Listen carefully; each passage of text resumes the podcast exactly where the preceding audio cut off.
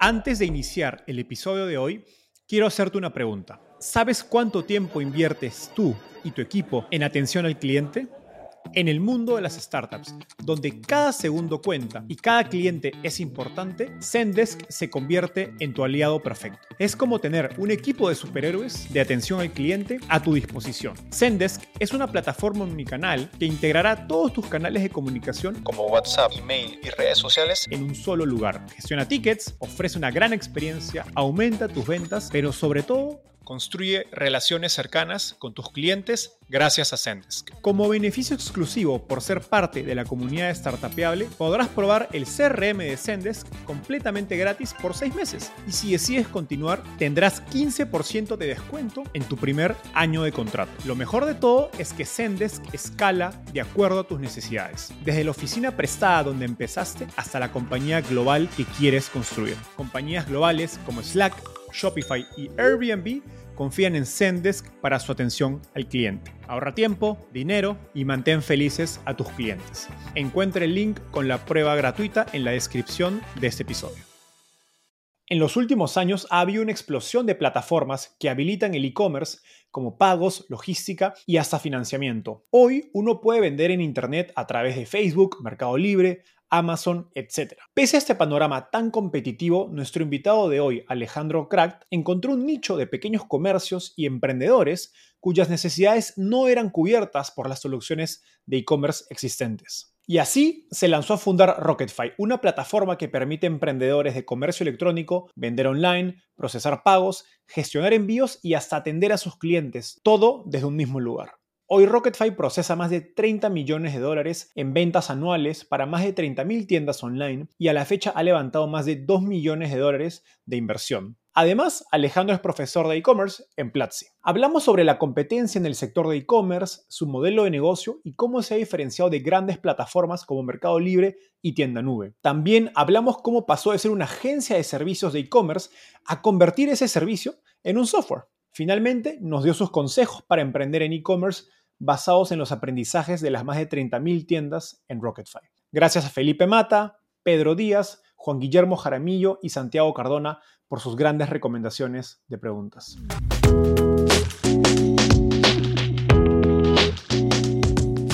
Hola, mi nombre es Enzo Cavalier y soy un convencido de que el emprendimiento en tecnología es una oportunidad histórica para resolver los problemas más urgentes de Latinoamérica.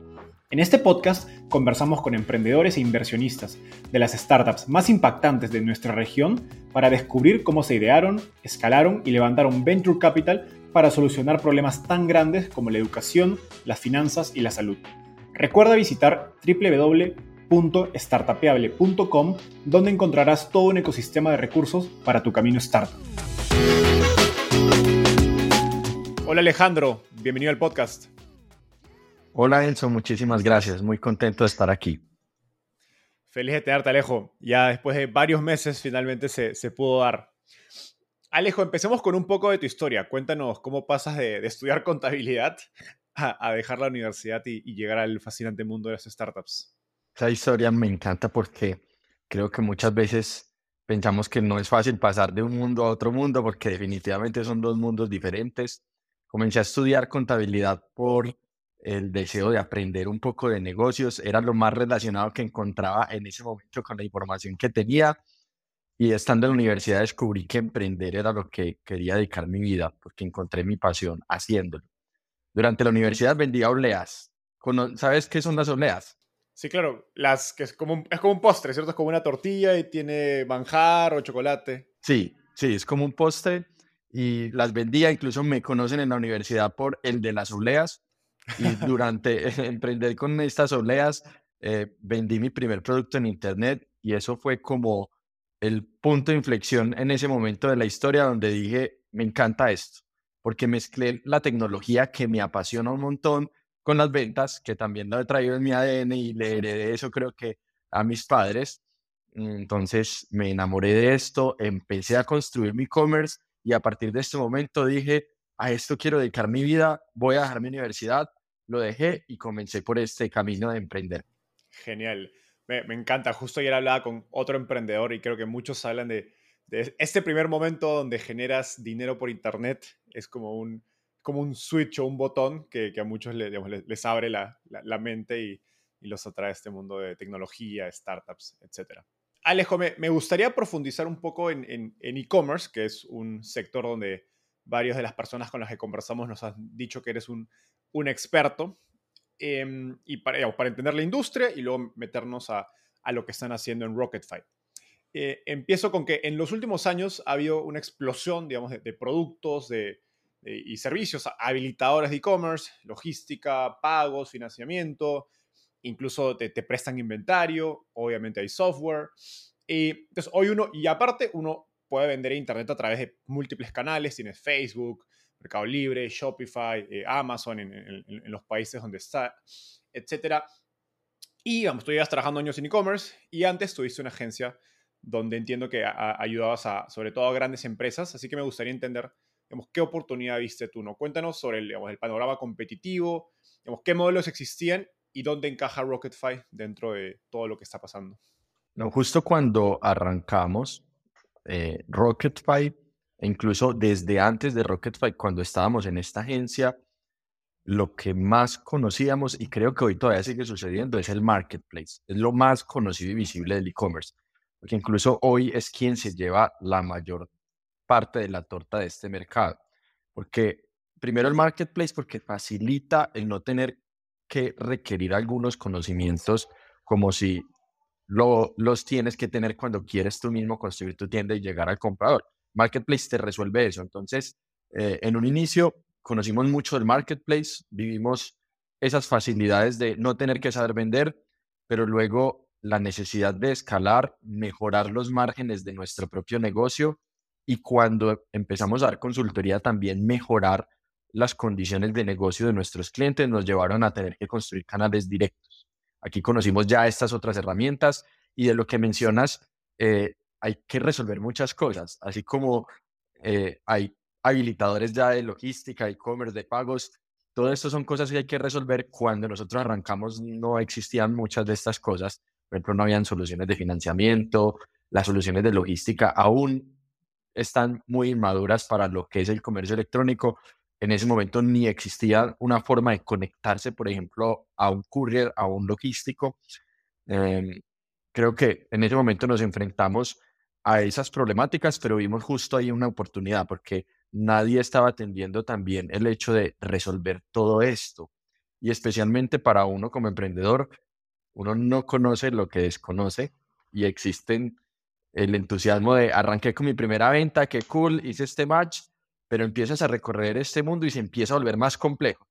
Cuando ya no es una venta, sino 10 diarias, 20, y te empiezas a encontrar con un montón de necesidades, principalmente logísticas y de pagos, ahí descubrimos que ese dolor lo estábamos viviendo nosotros, pero en nuestra agencia nos dimos cuenta que lo vivían también muchos clientes. Entonces vimos una oportunidad, el transformar estos dolores en una solución que permitiera responder a todos estos dolores. Perfecto como dices, e, el pitch de Rocketfy es ser esa solución completa o, todo en uno, mientras hay soluciones más especializadas, ¿no? de, logística, otras de pagos, otras digamos, de, la parte de software. Digamos, ¿Qué ventajas tiene Rocketfy a, otras soluciones? ¿Por qué una, una pyme, un emprendedor elegiría una solución horizontal en lugar de una que está especializada en, en, una, en una vertical o en un servicio? La principal ventaja es que vas a requerir de todo esto y tenerlo desconectado es una desventaja gigante.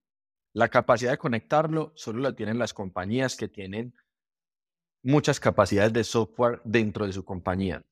Y hoy día es inútil tenerlas cuando existen opciones como Rocketfy, que ya te tiene todo esto interconectado desde los primeros minutos. Y más allá de las necesidades de software, tienes necesidades de conocimiento que también las conectamos dentro de la experiencia de consumir Rocketfy para que el usuario adquiera ciertas habilidades o conozca ciertas cosas que debe entender para llevar adelante su negocio y soluciones también incluso de conexiones de personas. Por ejemplo, tú sabes importar muy bien productos, te esforzaste en encontrar muy bien productos, pero luego te falta vender. Pues en Rocketfy encuentras, además de la herramienta que te va a permitir administrar ese inventario, administrar tu tienda y conocer un poco más de cómo avanzo a vender, incluso personas que ya saben vender con las cuales te puedes conectar. Entonces, creo que conectar es una palabra que define muy bien a Rocketfy y es una gran ventaja. Un solo lugar donde puedes conectar con las herramientas, el conocimiento y las personas que necesitas para sacar adelante el negocio. Ahora, ¿cómo piensas acerca de cómo Rocketfy puede crecer con sus clientes? Creo que algo que, pasa eh, de manera común en, varios software as a service, como se conoce, digamos, o, softwares para, eh, para empresas pequeñas o pymes que están empezando, es que suelen ser una gran solución en un inicio, ¿no? En los primeros, no sé, uno, dos, tres, cuatro años, pero a medida que la empresa crece, eventualmente necesita a las soluciones más verticales y especializadas, porque como decías, empieza a crear ese equipo interno de software. Ustedes tienen el plan de ir, quieren ser esa herramienta de, digamos, que sea una, solución de largo plazo, o, creen que eventualmente vas a, vas a tener que competir o perder clientes a esas herramientas verticales. Creo que ese, ese reto que vivimos todos los que tenemos algo de SaaS, de graduation, como se van a ir en algún momento porque me tengo que especializar también en algo, se puede enfrentar de varias maneras. Hoy no lo tenemos tan presente, pero lo hemos analizado, como que no lo vivimos tanto, pero nuestros clientes que más han crecido nos han pedido, por ejemplo, exponer nuestras herramientas de software para seguir construyendo ya sobre nosotros. Entonces, una visión abierta en esta etapa no para todos los clientes, sino para quien ya quiere construir más, como crear eh, kits de software como los SDK, las APIs, va a permitir que estos usuarios se sigan apalancando de lo que construyeron con nosotros y construyan lo que ya deben construir ellos. Otra forma que pensamos es aliarnos precisamente con donde deben obtener esa graduación y nosotros desarrollar esas integraciones para seguir manteniendo la filosofía de desarrolla mucho menos y atiende mucho más tu negocio tienes muchos retos. Entonces creo que lo vamos a ir resolviendo de esta manera e incluso ahora tenemos algunas herramientas que hemos desarrollado para clientes que ya se están graduando o para que no se nos vayan porque eh, efectivamente se vivió un gran esfuerzo de dos años apoyar ese negocio para que se vaya. Eh, no queremos que suceda, tampoco queremos que eso nos desenfoque, pero es un buen dilema. Eso me pone a reflexionar más tu pregunta. Total. No, sí, sin duda es un, es un eh, creo que una línea delgada que hay que, que, ir navegando. Y, igual creo que me, parece interesante lo que dices, todavía no lo, no lo hemos visto porque de algún modo va de la mano de, del, crecimiento o adopción de e-commerce en Latinoamérica. ¿no?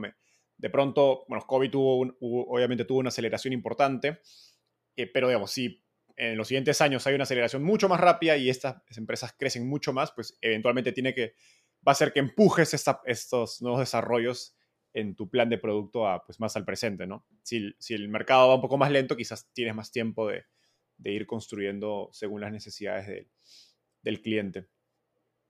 Ahora, me gustaría entrar a cómo construyes el producto de Rocket porque creo que tienen una historia bastante particular el hecho de que hayan partido con una agencia y eventualmente evolucionen a hacer un producto que resuelve en los problemas que identificaron dentro, dentro de la agencia. Eh, y sobre todo porque varios de los emprendedores que nos, que nos escuchan eh, sé que tienen negocios de servicios, también como agencias de desarrollo, de consultoría, y pues también están pensando en, oye, ¿cómo puedo productizar, como se dice, eh, su conocimiento y convertirlo en un producto más escalable, más fácil de replicar o que incluso pueda ser algo recurrente, ¿no? Como negocio. Entonces, antes de Rocketfy, ustedes tenían una, esta agencia de e-commerce, de, de consultoría y servicios de e-commerce llévanos al, al origen, ¿eh? entiendes ya el problema, em, lo, has visto probablemente varias veces a través de los clientes que, estás sirviendo, em, y digamos, cuál es el paso a paso a partir de ahí para convertir este servicio que dabas de manera manual en una experiencia o un producto. Creo que hemos ido variando mucho el entendimiento dependiendo de la etapa y la etapa de agencia nos enseñó unas cosas. Ahora hemos aprendido que la forma de descubrir y aprender del cliente es diferente porque ya es más masivo. En, una etapa inicial, que es el paso de la agencia al producto, creo que primero fue desarrollar una comunidad entre nuestros clientes, lo que aceleró totalmente el proceso de pasar un producto.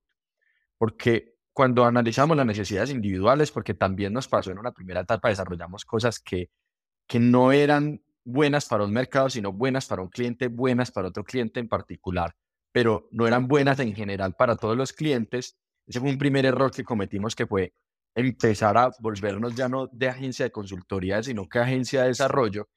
Terminamos entendiendo que era muy difícil llevar esto a que fuera una plataforma para todos.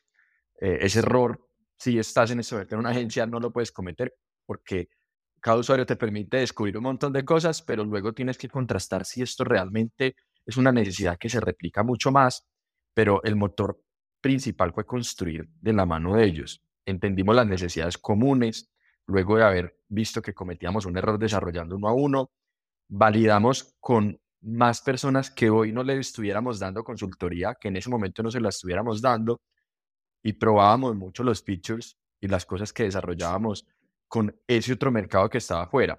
Como que con nuestra comunidad desarrollábamos o ideábamos mucho, de acuerdo a nuestra experiencia, filtrábamos cómo convertir ese dolor y esas ideas de nuestra comunidad en una solución que realmente le diera solución, porque el cliente te dice el problema, pero no necesariamente te dice la solución. Eh, te muestra el dolor, pero no necesariamente te va a mostrar la solución correcta. También es muy importante diferenciarlo. Y ya con nuestro equipo, eh, siendo muy críticos de, tenemos muy poco recurso de desarrollo. En ese momento era uno solo desarrollando. Era como, hey, usted es el que más sabe o tiene habilidades técnicas. CTO, automáticamente arranque, mire bien cómo le vamos a hacer y tenemos muy poco tiempo suyo, entonces hay muchas cosas por desarrollar. Procuremos desarrollar lo que más le creamos y lo que veamos también que es esa necesidad común. Luego lo, lo piloteábamos con ellos mismos, como que lo probábamos con ellos y luego lo sacábamos a otros clientes e-commerce. Hicimos una lista de necesidades principales. También buscábamos liberarnos tiempos a tiempo a nosotros como agencia, como, bueno, construir un sitio nos tarda 30 días, como a nosotros nos gusta para que convierta, ahora hagamos que nos tarde una semana para que nos liberemos este tiempo y podamos entender más del usuario. A nuestro usuario le duele mucho esto, entonces cojamos este primer problema. Y de esa manera lo fuimos equilibrando, lo probamos con ellos. Era muy interesante cuando los convertimos en comunidad porque reunirlos nos daba también insights muy potentes, porque cuando ellos se conversaban, encontraban los problemas comunes entre ellos más fácil que nosotros mm, ir y conectar los puntos. Qué interesante este último punto.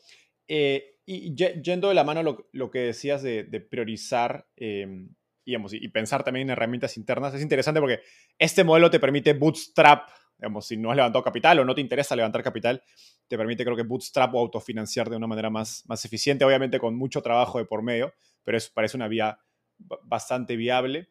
Eh, y yendo al, digamos, al, segundo punto de priorización, ¿cómo, nos dijiste, hicimos una lista de lo que más les dolía, pero ¿cómo hacías esa lista? O sea, era en base a, oye, este dolor te cuesta tanto, era más emocional su reacción, ¿cómo, cómo asignaban pesos a qué dolor era lo que más le dolía a estos eh, dueños o, empresarios de e-commerce?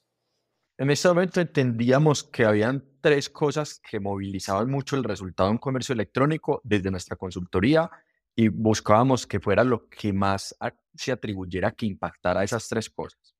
Uno tenía que ver con el marketing, las capacidades de marketing, todo lo que hiciera que convirtiera más, que mejorara su publicidad, era principal. Lo segundo era con respecto a la logística. Todo lo que hiciera que fuera más eficiente la logística, pues iba a permitir que sus ventas fueran realmente exitosas y su cliente volviera a comprar. Y el tercero tenía que ver con la habilitación de los pagos, como que pudiera proveerle las mejores condiciones para pagar a sus compradores. Si esas tres cosas estaban presentes, les iba a ir bien, le iba a ir muy bien a nuestro cliente. Entonces, priorizábamos los dolores a lo más relacionado a esto. Luego lo fuimos sofisticando, fuimos entendiendo como de una manera más completa cómo priorizar. En ese momento era, si apuntas y acá, vamos. Entonces le dimos mucha prioridad a esas tres cosas. Ahora, ¿cómo se vio la primera versión de, digamos, del software o, el MVP de, de Rocketfy? Y algo que a mí me parece interesante es de lo que dijiste hace unos minutos, que es el usuario te muestra el problema, pero no la solución o cómo resolverle el, problema. Entonces, ¿cómo pensabas, ok, cuándo escucho al cliente y cuándo de repente no tanto, ¿no? Porque a veces el cliente también puede ser bastante, puede tener opiniones fuertes, sí, esto debería ser así, pero no, no es la, quizás no es la solución correcta o no es la solución generalizable, ¿no? Para ti, que te permita venderle no solo a uno, sino múltiples y no terminas desarrollando para cada uno. Creo que en ese momento también por la inmadurez de emprendedores que éramos, porque todavía no estábamos muy preparados para, no, no sabíamos que estábamos preparando algo tan grande, sino que estamos muy concentrados en el dolor. Lo que hacíamos era tener mucho esa discusión interna de lo que nos dijeron nos hace mucho sentido o no, eh, esto realmente es adaptable, como que después de descubrir que desarrollar eh, cosas que no eran generalizables, como bien lo dices, ya lo filtrábamos con discusión interna. Nos poníamos de acuerdo y de ahí decidíamos.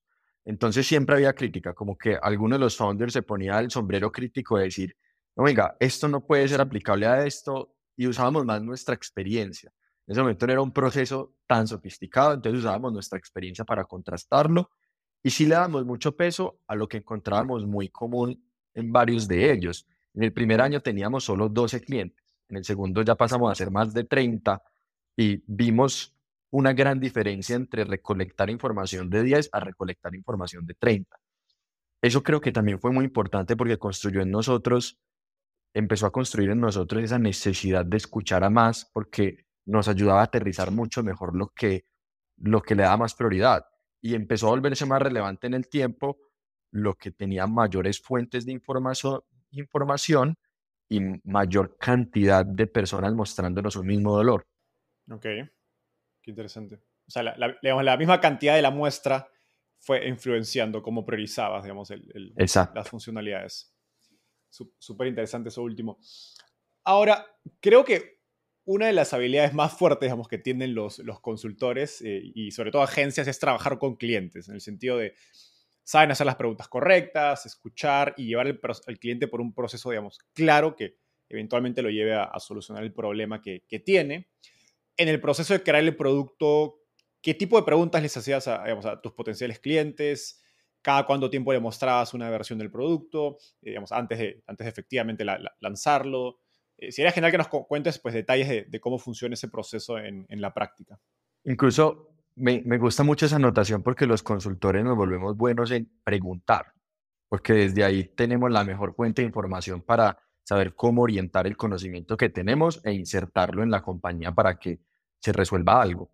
Eh, las preguntas siempre las dirigíamos a entender primero los objetivos de ese cliente, como lo primero es entender sus objetivos e incluso cuando estamos desarrollando el producto, como realmente esto cómo iba a ayudar a apalancar sus objetivos y nos interesa todavía incluso mucho cómo esto se integra a lo que él consume a diario, porque muchas veces también se desacierta cuando lo que él consume o usa a diario, se desacierta cuando intentamos dar una solución, pero no se adapta mucho a, la, a los hábitos o a la forma en la que él hoy lo resuelve.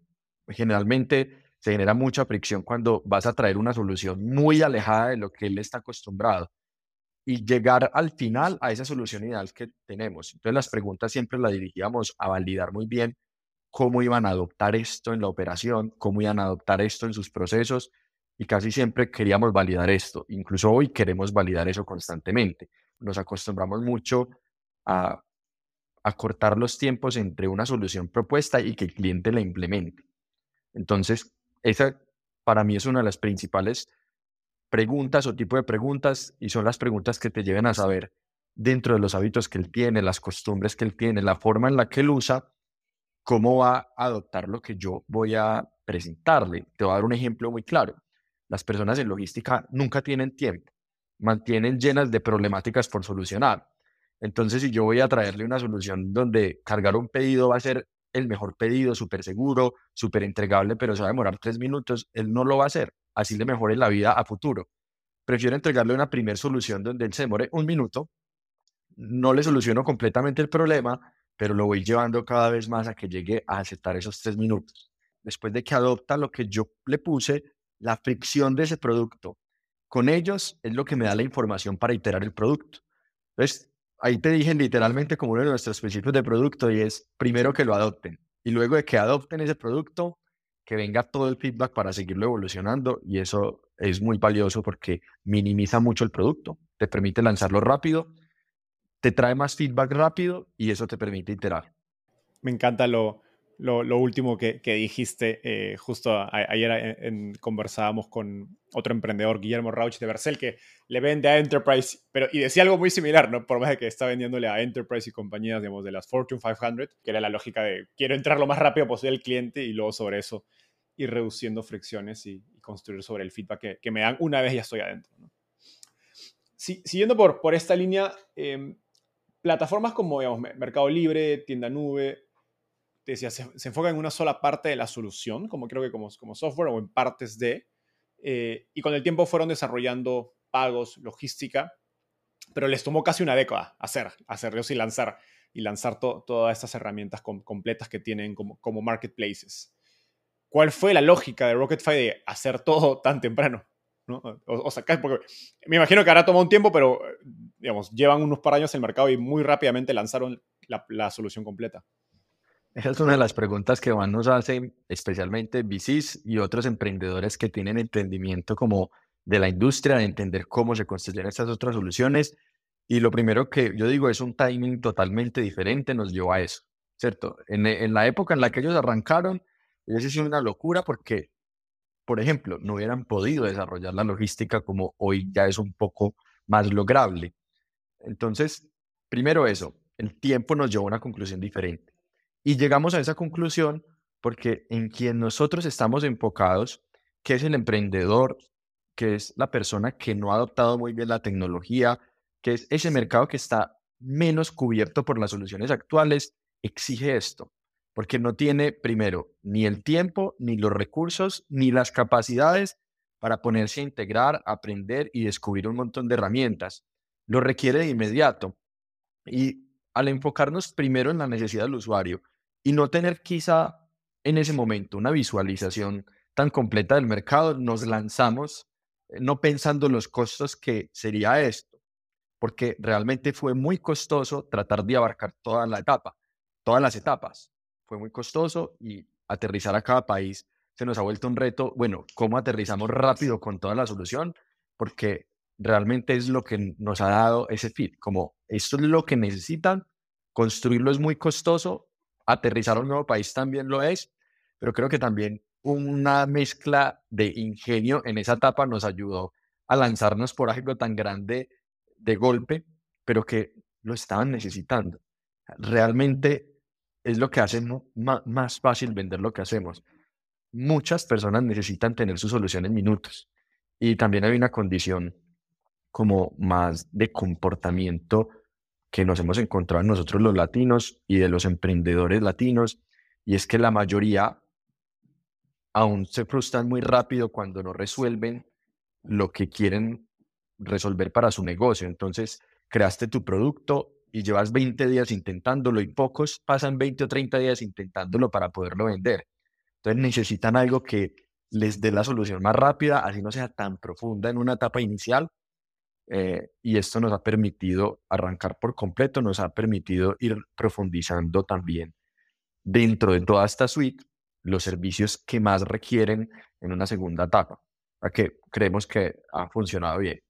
Qué importante lo que dices acerca del timing, porque otra verdad es que hace 10 años, cuando sale Mercado Libre y Tienda Nube, pues no había nadie más en el mercado, ¿no? Entonces, el, el digamos, el, esa el ser los primeros en el mercado les da, obviamente, una, una bueno, Mercado Libre tiene 20 años casi, eh, les da una ventaja de, tiempo y poder financiarse, que también vino con otros muchos problemas, ¿no? Que no podían levantar capital, que pues el mercado de e-commerce era mucho más pequeño.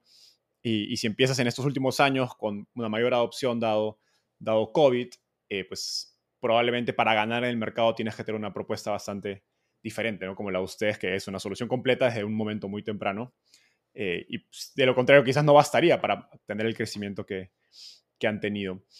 Y hablando de, de, internacionalización, y porque me imagino que pagos, logística, son servicios, digamos, bastante locales, ¿no? El, la fórmula que desarrollaste y funciona en Colombia no va a ser la misma que necesitas para crecer en México, crecer en, en Brasil. Y, y justo hace unos, hace unos, días me contabas que, que habías estado en, en Brasil eh, investigando, explorando el sistema o el, mercado de e-commerce local y te había sorprendido de, digamos, de lo avanzado que estaba, que llevaban uno o varios años al resto de, Latinoamérica.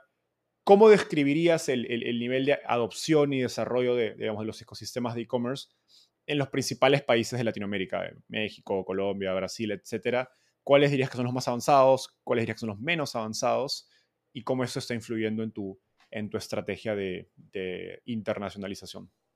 Hoy conocemos directamente Colombia, México y Perú, donde ya tenemos todos nuestros servicios, pagos, envíos y la suite de herramientas.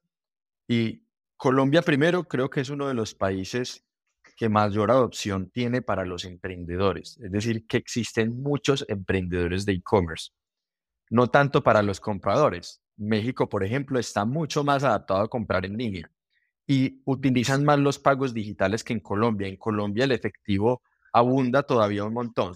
Entonces se debe recargar, recaudar en la entrega o en ventanilla para que puedan comprar porque hay muchísima, muchísima adopción del efectivo. En México eh, tenemos dos condiciones, como que en ciudades principales y en las ciudades más desarrolladas las personas tienen mucho más acceso a tarjetas de crédito y tarjetas de débito y pago electrónico, pero en las ciudades más terciarias donde de pronto no existe tanta penetración, de los bancos y existe todavía un poco más de desconfianza, todavía hay mucho cash.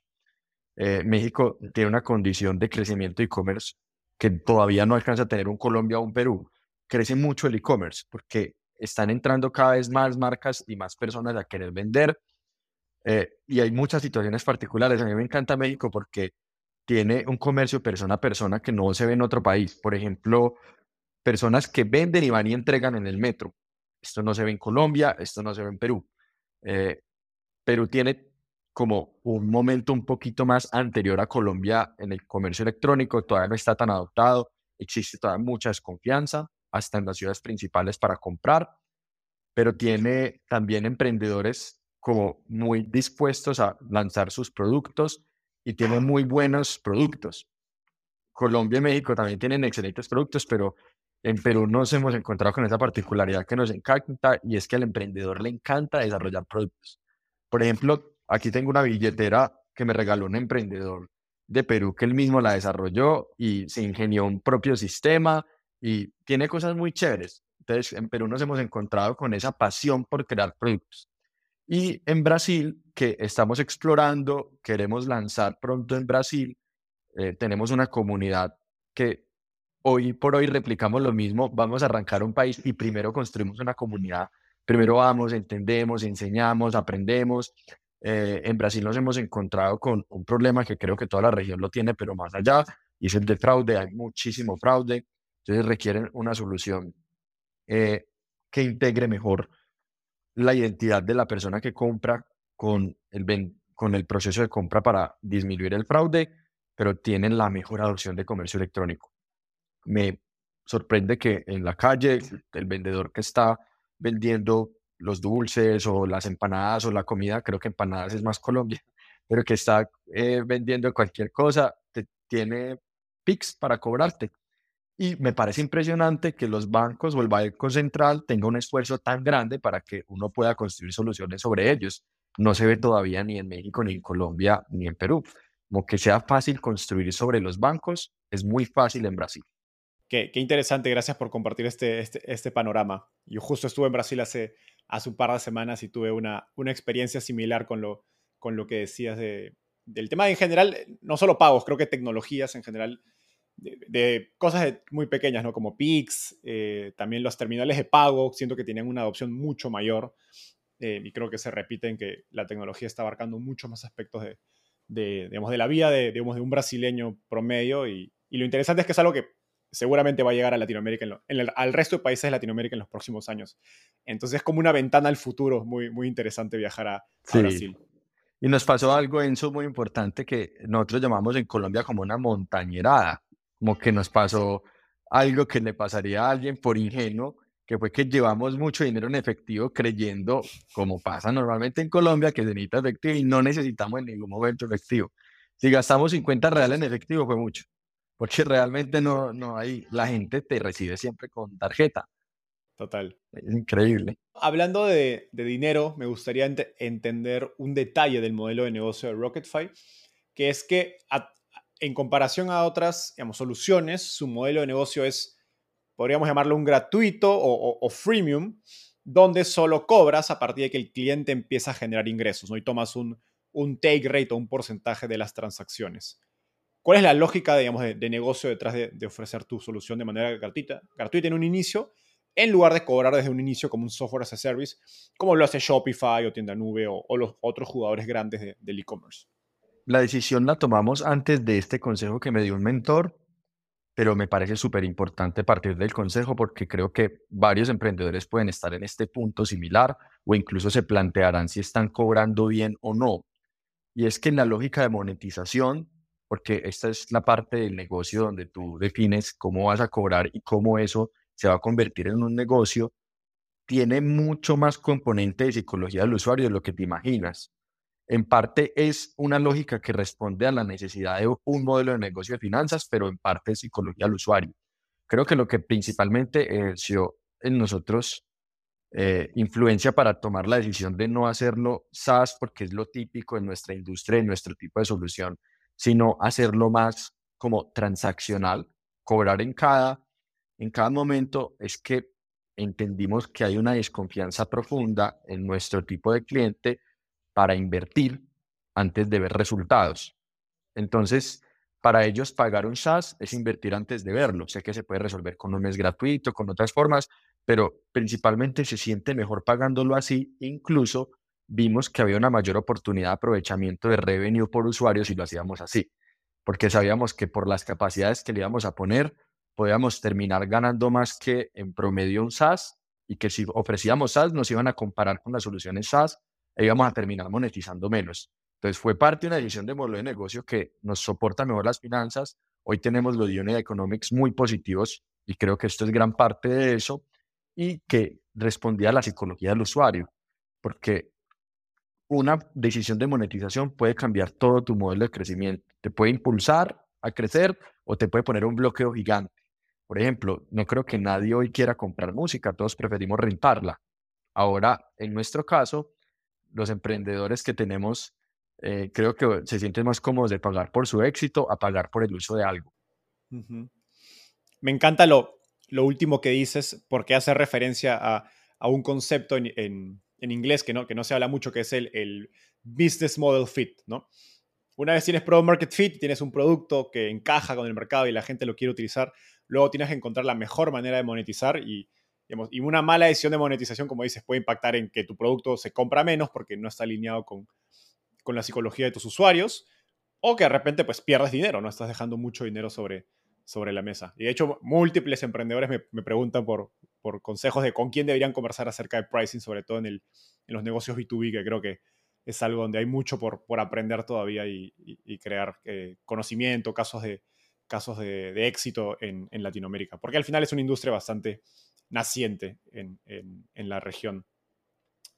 Ahora me, me gustaría hablar de e-commerce mismo, porque ya hemos hablado un poco del contexto del mercado, de e-commerce en Latinoamérica, hemos hablado de Rocketfy, pero, eh, ustedes tienen, corrígeme si me equivoco, más de 30.000 clientes desde la última vez que hablamos, eh, y estoy seguro que tienes una buena cantidad de datos acerca de las claves del éxito de un negocio e-commerce, entonces me gustaría entender qué ves tú dentro de tus clientes en términos de mejores prácticas para algunos emprendedores de e-commerce que nos puedan estar eh, escuchando. Primero, ¿cuáles son las estrategias más efectivas que has visto para validar una idea de negocio de e-commerce? ¿no? tengo un producto, quiero hacer un producto sencillo en una categoría, no sé, digamos, eh, cosas del sueño, por ejemplo, de, quizás eh, edredones, ropa de cama, etcétera. ¿Cuál es la manera más efectiva de validar una idea de e-commerce?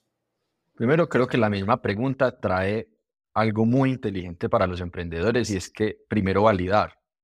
Porque primero validar te va a llevar a reducir la inversión de recursos antes de escalar eso.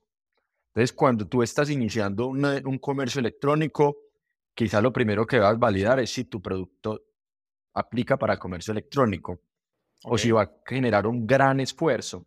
Y acá existe algo que se ha popularizado más en América Latina, creo que somos parte de los responsables de esto, que es el dropshipping, donde tú puedes vender productos sin todavía invertir en ellos o sin comprarlos. Entonces, lo primero es que minimices la mayor cantidad de inversiones posibles para validar, para que te concentres en validar varias opciones. Opciones en qué caso? Primero, en productos. A menos que tú estés creando tu propio producto, lo mejor sería validarlo antes.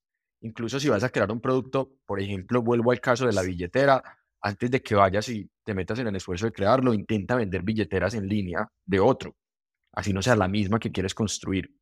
Segundo, además de validar el producto, trata de validar canales por donde se puede vender. Los canales más comunes hoy son redes sociales, pero existen más alternativas para vender un producto en Internet. Existen redes sociales, hay algo que se llama anuncios nativos, que son anunciantes que reúnen sitios web privados y meten publicidad dentro de ellos. Existen los buscadores, por ejemplo, son los tres más comunes. Eh, valida canales, después que tu producto funcione mejor en uno o en el otro. ¿Cómo se valida esto? Invierte algo de publicidad en cada uno con tu producto. Y luego valida países. Esto parece loco porque uno dice, uy, ¿cómo que países? Pues hoy desde Rocketfy puedes coger y vender en cualquiera de estos países que les mencioné ahora, Colombia, México, Perú, pronto Brasil, y eso te puede ayudar a validar que pronto hasta tu idea de mejor en otro país. Qué interesante. Qué interesante. Estás en Perú y quieres vender, como decías, billeteras y de, pronto México es un mercado 10 veces más interesante, ¿no? Y, lo ves en, tus, en tu, digamos, adopción, crecimiento, e incluso hasta en el, en el mismo CAC, ¿no? En cuánto te cuesta adquirir un cliente. Porque a veces seguro hay más... E, es interesante porque te puedes encontrar con que de repente estás en una categoría que dentro de tu país es muy competida. Digamos, en Perú de repente hay muchos productores de billeteras, pero de repente en Colombia o México no tanto, ¿no? Y bueno, me imagino que por, diferentes categorías pueden haber casos así, digamos, un ejemplo muy burdo sería tratar de vender café por e-commerce en, Colombia, ¿no? Debe ser el mercado más difícil al que te puedes meter, pero de repente en México no tanto, porque no hay una industria de, café tan, tan, tan establecida. Me, me encantan estos tips. Ahora, vamos hablando de canales, ¿no? Tener tener un, costo de adquisición rentable debe ser el reto del que más se quejan los, e-commerce, las tiendas de comercio electrónico. He escuchado a veces que 30, 40 o hasta 50% del costo de un producto se puede ir solamente en, publicidad. ¿Qué, has aprendido, eh, qué hacen las tiendas online con mejor capacidad de atraer a clientes y convertirlos? Primero, hay que diferenciar dos cosas porque a veces no diferenciamos esto los emprendedores cuando arrancamos en e-commerce. El costo de adquirir un cliente o el costo de hacer una venta. Porque tú puedes simplemente hacer una venta y ese cliente nunca retornar. Entonces, si bien hay que hacer mucho para atraerlos, si quieres que se convierta en cliente, tienes que hacer algo para retenerlos, para que en el futuro se diluya ese costo, ese costo inicial de adquirir. Lo principal es encontrar un product market fit, como encontrar un producto que se venda bien en un mercado, con estas pruebas que mencionamos en la pregunta anterior. Y esto se encuentra con un buen marketing. Y un buen marketing depende de una buena calidad de, contenido, que es fotografía, video y texto, que hoy hay muchas herramientas, por cierto, ya se puede apoyar más el emprendedor en herramientas de inteligencia artificial, que es lo que está ahora explotando como soluciones para ellos. En Rocketfy ya tenemos varias aplicaciones de inteligencia artificial, como por ejemplo, ya te generamos el copy para que no tengas que saber mucho generar copies. Sabiendo, es, saber poco ya no es un problema. Pero entonces necesitas esto, buen contenido, buen producto y buen marketing. ¿Qué es buen marketing? Saber encontrar esas personas que les interesaría tu producto, porque ya tienes un buen contenido con el que vas a conectar y tienes el producto que o estás despertando la necesidad o ya necesitan. Entonces, si mezclas estos tres, vas a tener un mejor costo de adquisición. Y a esto se llega probando, probando y midiendo. Porque si pruebas y mides eh, con diferentes variaciones de esas pruebas, por ejemplo, diferentes colores, diferentes ángulos para vender el producto, vas a llegar a un buen CAC y vas a llegar eh, después de esto con un buen servicio al cliente a una buena retención de ese cliente. Algo que me parece, digamos, irónico eh, del mundo del e-commerce en Latinoamérica es que a raíz de los últimos años que Hemos ha habido tanto crecimiento e inversión en, infraestructura, digamos, pagos, logística, eh, el, mismo, el mismo proceso de vender, como, incluyendo herramientas como Rocketfy, hace que lanzar una marca de e-commerce es cada vez más rápido y barato. Y esto implica, pues, mucho más competencia. ¿no? he escuchado gente que ha empezado, digamos, tiendas de e-commerce y te dicen, pucha, la competencia está súper, súper fuerte en, tal categoría. Eh, digamos, ¿qué, ¿cuáles son las fuentes de diferenciación más eh, fuertes que puede tener una, una, una marca de e-commerce o en las que crees que deberían enfocarse o pensar para, para realmente diferenciarse? Eso me encanta para Latinoamérica y es aplicable para todo el mundo porque podemos comernos el comercio electrónico a nivel global desde Latinoamérica y la primera es el servicio. No dejan de ser personas las que hay detrás comprando y algo diferencial es que una persona obtenga servicio al cliente durante la venta, durante el transporte que es lo más visible para el usuario. Él compra en Internet y vivió nada más un minuto del checkout, pero va a vivir días, horas y mucho tiempo en la entrega y al final, después de eso. Cuando haces un buen servicio al cliente, te diferencias y recurren los clientes. Así se vuelva más costoso adquirirlo. Es que incluso ya podemos ver el futuro. En Brasil es más costoso adquirir un cliente que en México. En México es más costoso que en Colombia por esa, esa idea de competencia. Entonces el servicio es una. Y lo segundo, la comunicación de ese marketing, de ese producto, la forma en la que lo vendes y te, te puedes diferenciar mucho de otros vendedores. Porque el hecho de que sea accesible trae más competencia, pero también de nuevo siguen saliendo nuevas herramientas y nuevas competencias que sí se adquieren. Por eso nunca se puede parar de aprender, de buscar estas nuevas cosas, te ayuda a diferenciar. Por ejemplo, en este momento está diferenciando mucho a las tiendas que tienen un servicio al cliente apoyado en inteligencia artificial más humanos a las que no la tienen, porque te están respondiendo en un minuto, ya sientes atención y el humano está llegando los minutos después. Entonces hace que si le escribiste a tres o cuatro tiendas, compras en la que te respondió más rápido. Total, total, totalmente. Qué, interesante. Y acá definitivamente los, los chatbots y todo lo que está pasando en inteligencia artificial puede jugar un rol eh, brutal. Porque creo que la gran crítica de los chatbots de servicio de hace unos años era que eran, te das cuenta muy rápidamente que eran robots.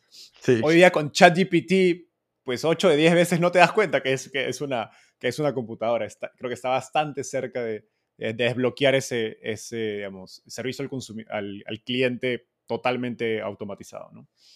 Eh, para futuros emprendedores que, que digamos, están pensando meterse en e-commerce, ¿cuáles son las digamos, tendencias principales que estás viendo y que crees que deberían tener en mente?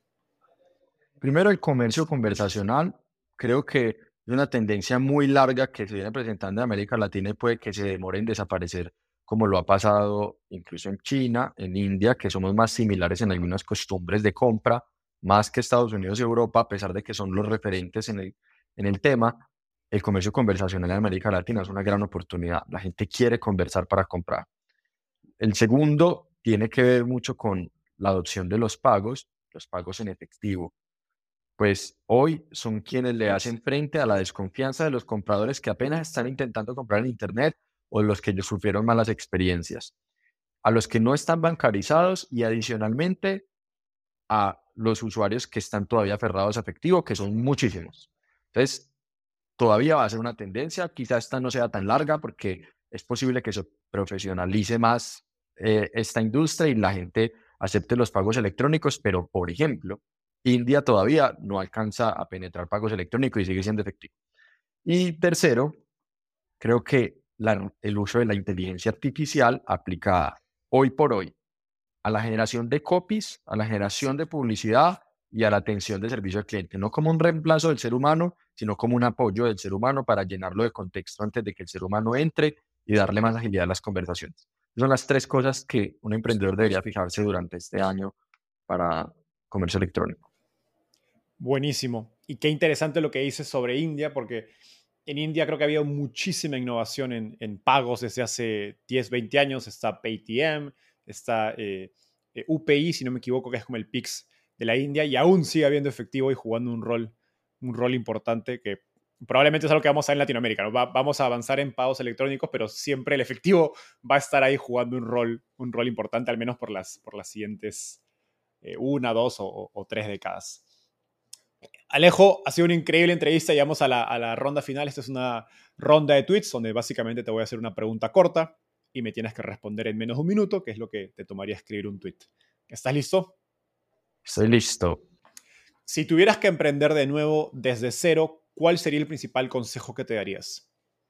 Arriesgate mucho más, porque muchas veces eh, esperé para actuar cuando pude haber actuado y después aprender de eso que actué. Genial.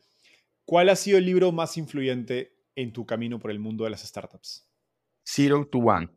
El libro Zero to One eh, me enseñó a ver que desde las startups construimos el futuro y que la forma de construir futuro tiene que ver mucho con cómo descubres el mundo. Y si aprendes a descubrir el mundo, puedes construir el futuro. Me, encanta esa, esa, frase. Finalmente, ¿qué te gustaría cambiar del mundo de las startups en Latinoamérica? Me gustaría que se valorara más el emprendedor que construye una muy buena compañía por encima de el emprendedor que construye una compañía muy visible, porque a veces eh, la falta de skills de visibilidad o de ventas juegan mucho en, los emprendedores que estamos muy concentrados en construir muy buena compañía. Entonces creo que deberíamos valorar más y creo que en esta época se habla mucho de eso por el invierno visible a los emprendedores que construyen una buena compañía. Una buena compañía es muy buenos números, muy buena cultura, algo que sabemos que va a perdurar en el largo plazo. Totalmente de acuerdo. Alejo, eso fue todo por hoy. Gracias por esta gran conversación y clase maestra de e-commerce. Nos vemos. Bye. Gracias, Enzo.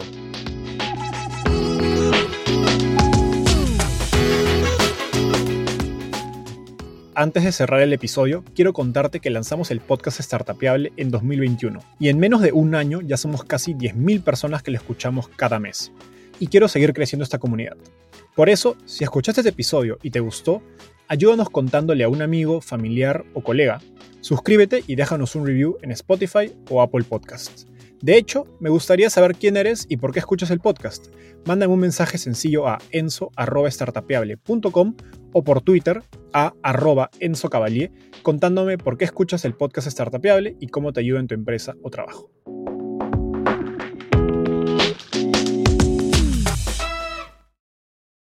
Este es un podcast producido por Explora.